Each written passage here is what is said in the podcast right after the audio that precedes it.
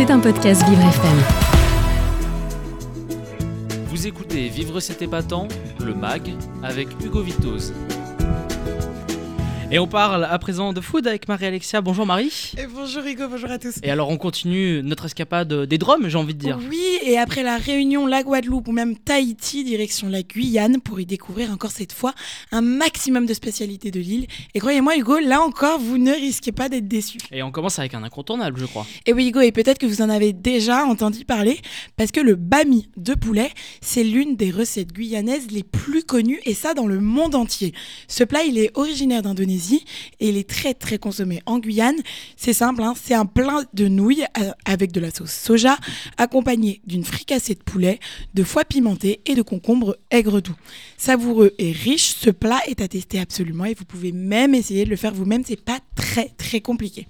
Alors sinon vous avez le couac guyanais, c'est une semoule de manioc bien typique de l'île.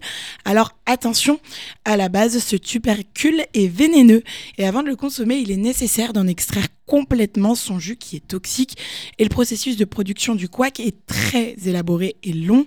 Plusieurs étapes sont nécessaires pour ôter les substances toxiques du produit d'origine, mais à la fin, on obtient une farine sèche, plus ou moins fine et colorée, qu'on peut alors cuisiner et consommer comme une semoule. Pour le cuire, il faut juste le tremper dans de l'eau tiède. Ensuite, il est souvent dégusté froid, en salade ou chaud comme accompagnement de ragoût, fricassé et autres plats traditionnels. Donc les futurs candidats de Colanta, vous avez peut-être des astuces pour euh, utiliser votre manioc. D'autres plats à nous proposer aussi, Marie Bien évidemment, Hugo, je vais quand même pas m'arrêter là. On peut aussi parler du blaf guyanais. C'est un plat d'origine antillaise, entré dans la tradition gastronomique guyanaise, c'est une espèce de courbouillon épicé à base de poissons et fruits de mer, mais il existe aussi en version viandée à base de volaille et accompagné de légumes cuits à la vapeur ou à l'eau, du couac et de la mayonnaise maison bien évidemment. Et en Guyane, ce plat il est souvent dégusté à l'heure du petit déjeuner, Hugo. Ah oui Et si vous préférez réserver les saveurs salées au déjeuner et au dîner, cette recette elle est simple et assez light, on va dire, qui sera parfaite pour un repas léger et gourmand. Alors sinon, vous avez aussi le kalalou guyanais, un plat traditionnel mais originaire d'Afrique de l'Ouest. Il s'agit d'une espèce de potage de légumes, de viande de porc, de crevettes et herbes aromatiques.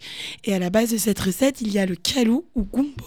C'est un ingrédient typique guyanais qu'on trouve facilement sur les marchés et c'est un légume très peu calorique, riche en vitamines et en oligo-aliments avec une forme qui rappelle bien le piment vert, mais son goût est quand même très très différent.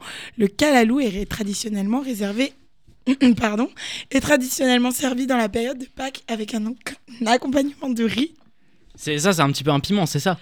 Alors ça n'a pas du tout le même goût, mais ça ressemble ça au piment vert. Donc du piment à Pâques, très original. Beaucoup d'influences aussi de différents, euh, d'influences différentes dans la cuisine guyanaise également, Marie. Exactement, Hugo. Et encore un plat qu'on pourrait citer, le poulet boucané et la pimentade, un plat à base de poisson ou de viande cuisinée dans une sauce tomate pimentée, qui sont aussi deux grands classiques de la cuisine créole.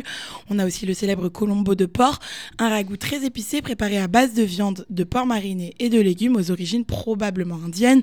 On a aussi le bouillon d'awara, un goût dense, riche et épicé, dont la cuisson peut durer jusqu'à 36 heures à base de viande et poissons boucanés, à la pâte d'awara, des charcuteries jambon et lard au piment, des choux aux légumes et aux épices locales, aux inspirations bien brésiliennes. Et puis maintenant, on termine euh, le repas avec le dessert, Marie aussi. Alors vous inquiétez pas, Hugo, bien sûr que je n'ai pas oublié ce moment, mais vous risquez d'être un petit peu déçu, désolé, parce que je n'ai pas trouvé de dessert à proprement parler sur l'île. Mais bon, alors pour finir en douceur, on va pas se mentir, mais la gastronomie de la Guyane met à l'honneur la noix de coco et les fruits exotiques, qui sont d'ailleurs très souvent utilisés dans la préparation de pâtisseries et de glaces, comme par exemple le parépou. C'est des petits fruits qui poussent en grappe sur un palmier connu sous le nom de palmier pêche ou bay. Et ces fruits peuvent, euh, doivent être bouillis avant de les consommer puisqu'ils renferment eux aussi des toxines. Bon, allez, dites-moi que là, je vous ai pas donné un mmh. tout petit peu envie de découvrir, de goûter un peu ces plats. Alors, vous pouvez tester ces recettes traditionnelles guyanaises, mais surtout, on n'oublie pas de l'accompagner tout ça avec un bon petit punch. C'était un podcast Vivre FM. Si vous avez apprécié ce programme, n'hésitez pas à vous abonner.